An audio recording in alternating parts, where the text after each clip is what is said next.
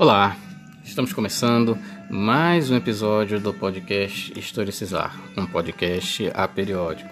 E no episódio de hoje nós vamos trazer alguns apontamentos sobre um texto de William Reich, um texto chamado uh, Psicologia de Massas do Fascismo, de 1932.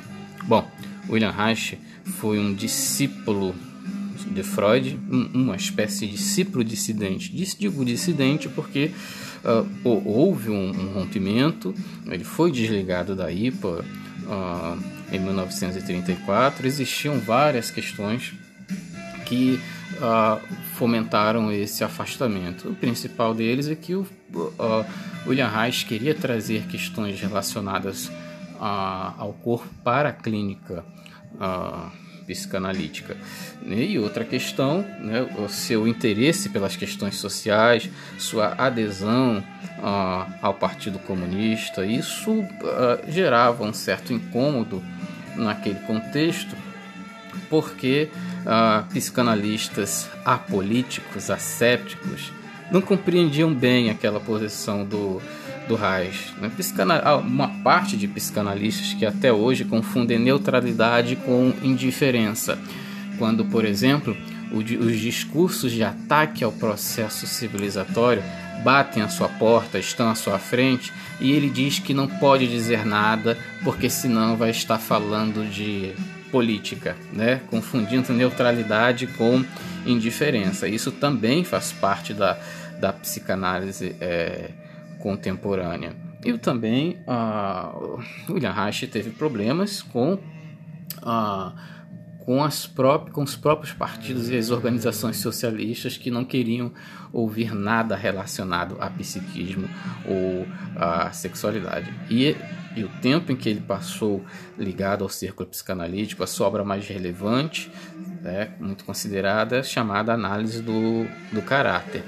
E aí ele parte para uh, Berlim, ele sai de Viena, então chegando a Berlim, ele vai uh, acompanhar a, a, ascensão do nazismo e a adesão da classe operária às ideias nazistas. Esse livro vai ser escrito em 32, né?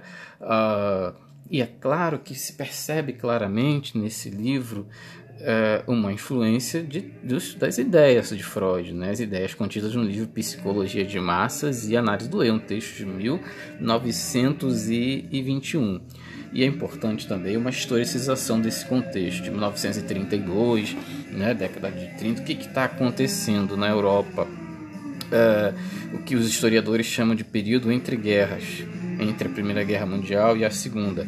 Está acontecendo ali uma crise social e econômica muito forte, a, a, os valores democráticos vão sendo atacados, vão surgindo uh, líderes totalitários, né? dali vai surgindo Mussolini na Itália.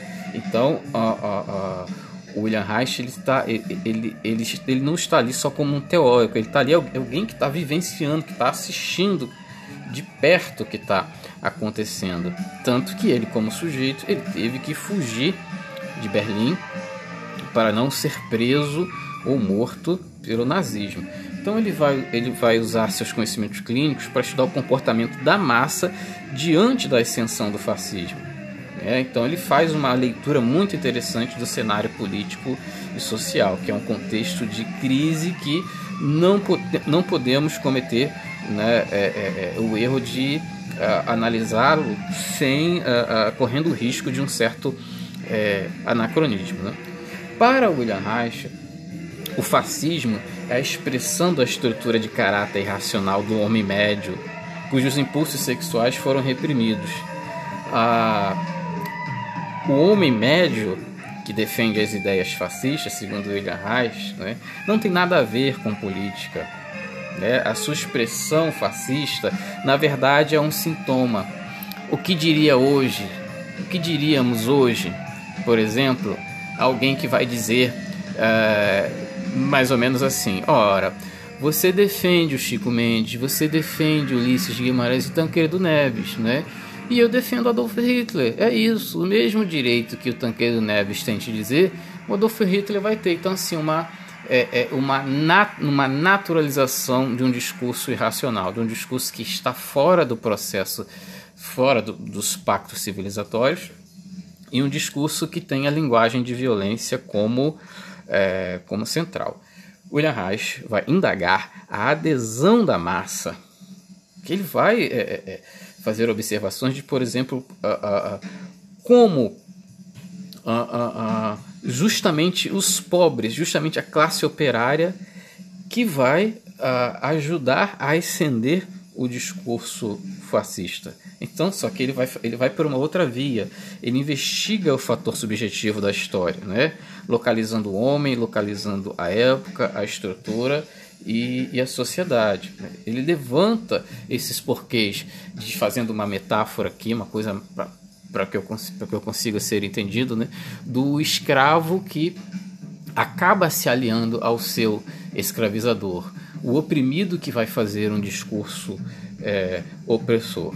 E aí ele vai ver também, já que tinha acontecido a revolução a Revolução Russa em 1917, ele vai observar os partidos socialistas enfraquecidos, porque ele vai apontar que esses partidos, é, que ele vai dizer, né, ligados, ligados ao que ele chama de marxismo comum, é, vão ficar centrados apenas no aspecto material. É, é, essa, foi uma, essa foi a grande a, a, um importante apontamento. Né? É, é, os partidos socialistas não vão, não vão conseguir atingir esse, o que ele chama de fator subjetivo. Os partidos socialistas é, é, não conseguiram entender a, a, vida psíquica, não conseguiram alcançar o fator subjetivo. O que, o que hoje, nas décadas seguintes, é, vão ser desenvolvidos como aspectos é, micropolíticos uh, ele vai perguntar o que impede a correspondência do lugar social e do lugar psíquico. Né? Uh, e ele está é, é, tá claro nas influências dele que ele tenta unir as ideias freudianas com ideias marxistas. Ele vai apontar essa dicotomia nessas massas que estão aderindo ao fascismo, né? a, a, a, essa dicotomia, a consciência social e a situação social. Quando, por exemplo, é, operários que estão sendo maltratados e explorados numa fábrica, é, digamos, digamos assim, que ele quer dizer que uma tendência natural é o sujeito fazer greve e lutar contra, contra a injustiça. E acontecia exatamente o contrário né, momento, uma adesão né, às ideias opressoras dos, dos nazistas na, naquele contexto.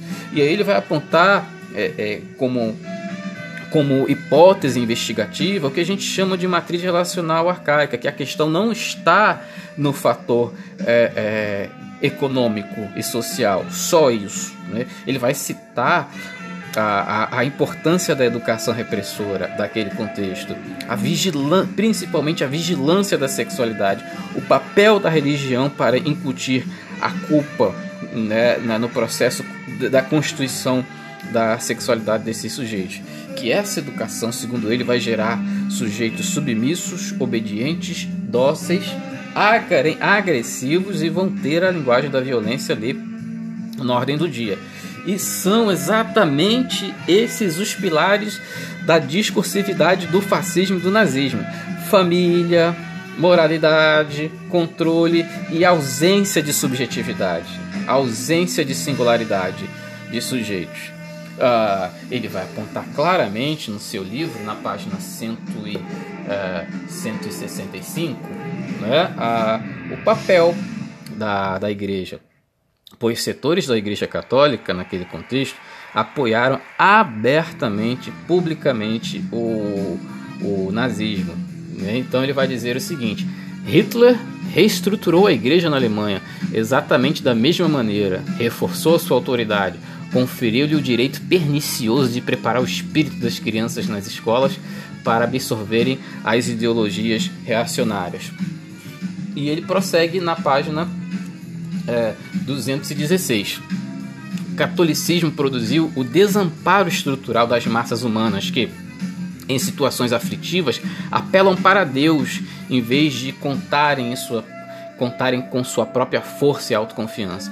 O catolicismo cria na estrutura humana a incapacidade e o medo do prazer, do que resultam em grande parte as tendências sádicas da, da, do homem. Então, resumindo, não era apenas um momento de crise econômica, ele observa o fator subjetivo né, desse, uh, desse contexto extremamente de, é, delicado, a ponto até que até hoje. Uh, a sociedade pré-nazista, a sociedade que, a, a, alemã que está ali no período entre guerras, era uma, uma sociedade né, culturalmente bastante é, é, avançada. Né? Ele vai dizer na, na página 305, já sobre esse, esse efeito dessa educação que tem como base a vigilância da sexualidade né? e, da, e do incultamento do, do, do medo. Né? O medo da liberdade das massas humanas manifesta-se na rigidez biofísica do organismo e na inflexibilidade do, do caráter. Ele vai apontar que esse sujeito é, é um operário, um pobre que está aderindo às ideias fascistas, passa a agir e a sentir e a pensar contra seus próprios interesses. Ele vai trazer como hipótese quando a repressão impede a sexualidade de atingir a satisfação normal, o indivíduo recorre a satisfações substitutas. Ele diz que a agressão natural vira sadismo. E aí vamos observar, né, isso felizmente temos importantes registros de, de imagens, né, de uh, de, de documentos e de, de pessoas que registro testemunhais né, de pessoas que estiveram presentes nesse período. Né?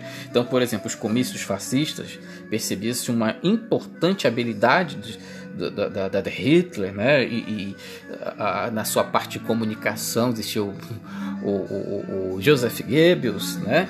Habilidade em manejar a emoção, né? O discurso de Hitler, ele não fala para a massa operária só sobre uma crise econômica. Ele fala da importância da família, da repressão, ele fala de uma moralidade. Né? O que será que os nazistas diziam sobre o lugar da mulher? Né? Então, localiza-se nesse discurso a submissão, a repressão, né? a ausência de subjetividade, a patologização, a normatização de comportamentos, né? uns apontados como normais, outros como, uh, como normais, e a linguagem da violência na língua na, na na, na, na, na, na ponta da língua. Né? E uma outra questão social fundamental, né? o ataque à democracia, a República de Weimar, né? é, é, o desprezo pela, pela imprensa, pelo Congresso Nacional, pelo o Judiciário e o William Reich vai dizer que diante desses discursos né, do, do Führer, que seria representado pela imagem do pai severo, o pai que vai proteger desses inimigos imaginários criados numa teoria de conspiração e na difusão de notícias falsas que chamam hoje de, uh, de fake news. Quanto mais fragilizado, quanto mais desamparado esse sujeito estiver psiquicamente, mais ele se identifica com a figura deste pai é, severo. Então, nesse momento, é nesse lugar subjetivo, nesse lugar simbólico de representação, é que o Partido Nacional Socialista vai ganhar a adesão uh, uh, das massas. Uh, porque esses, os, esses discursos eles estão exatamente fora do campo da racionalidade, eles estão no campo da emotividade. No campo da racionalidade não há possibilidades para a, a adesão do discurso uh, nazista. Né? Então, é, da parte do William Reich, houve uma grande esperança na União Soviética. Né, de, é, de, que aquele regime fosse se tornar um, um, um, processo de autogestão para os operários, um regime amplamente socialista. Depois ele foi entendendo né, que não havia possibilidade de a, um socialismo por uma via é, autoritária, que depois ele vai chamar né, de fascismo vermelho. É, e aí na página 243 eh, ele vai dizer outra coisa muito importante. A estrutura biopática das massas e os meios para efetuar uma mudança básica nessa estrutura não eram conhecidos. Exatamente aí que, que entra a nossa condição de contextualizar aquele momento. Né? Não era possível a, a, a, a se captar questões que hoje a gente chama de micropolítica Né? Então, é, e tentando fazer uma contextualização com hoje, entender esse, entender esse presente complexo através desse passado. O ah, que, que a gente que, que podemos aproveitar, né? Uh, uh, tentar compreender a adesão das massas operárias, do suburbano, do pobre, né, ao, à discursividade fascista, aos ataques a às instituições democráticas, aos pactos civilizatórios. Hoje, pela via da rede social, o discurso da, hoje tão comum, discurso de intolerância, uh, uh, uh, no Brasil, né, claramente, né, oprimidos difundem, disseminam ideias opressoras. Isso faz com que é, é, é, que, que, que faz com que hoje a gente construa interrogações. Né? É, hoje nós temos um terreno fértil para se pensar né? que os fascistas, pela via da rede social, né? que é o seu, que é o seu grande a sua grande trincheira, né? manejaram uh, de maneira de maneira brilhante a emoção, o desespero, a revolta, né? sempre no campo de uma discursividade é, emotiva. Né? Basta compreendermos figuras como Steve Bannon. Então, aqui no Brasil, nos últimos anos, basta uh, uh, circular pelas redes sociais. Então, é uma compreensão que não vai estar só no campo jurídico, econômico e social. Vai, nós, nós vamos ter que compreender por essa via uh, micropolítica. Né? E vai ser.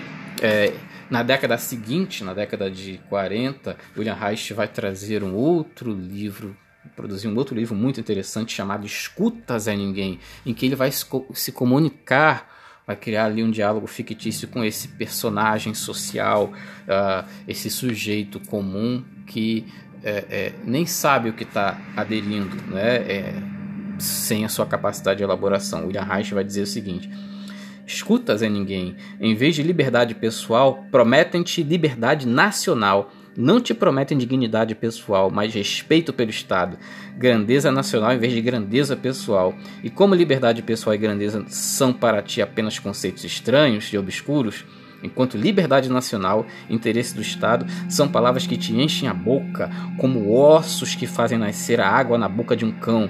Não há uh, amém que, que não lhes dê né? Nenhum desses homens medíocres paga pela liberdade autêntica, o preço que pagaram Giordano Bruno, Cristo, Karl Marx e, e Lincoln. Então, uh, ele prossegue nessa discussão na década de 40. Então, uh, para é, essas ideias de William Reich aqui no Brasil, uh, elas foram muito difundidas por dois importantes terapeutas, o Ângelo Gaiarsa e o somaterapeuta Roberto Freire, dos anos 70, 80 e 90. Vale conferir a obra desses dois autores. Então, para esse tema, recomendo o próprio texto Psicologia de Massas de Fascismo de 1932, o livro e o livro uh, uh, Escutas é Ninguém. Bom, ao fundo Sérgio Dias, remanescente da banda Os Mutantes, em 1986, numa casa de show Jazz Mania, gravou um disco fabuloso, uh, Jazz Mania, no Arpoador, no Rio de Janeiro. Gravou e só foi lançado muito tempo depois, né? Uh, remasterizado e lançado em CD. Para, para os que no, nos ouvem, um abraço e até o próximo episódio.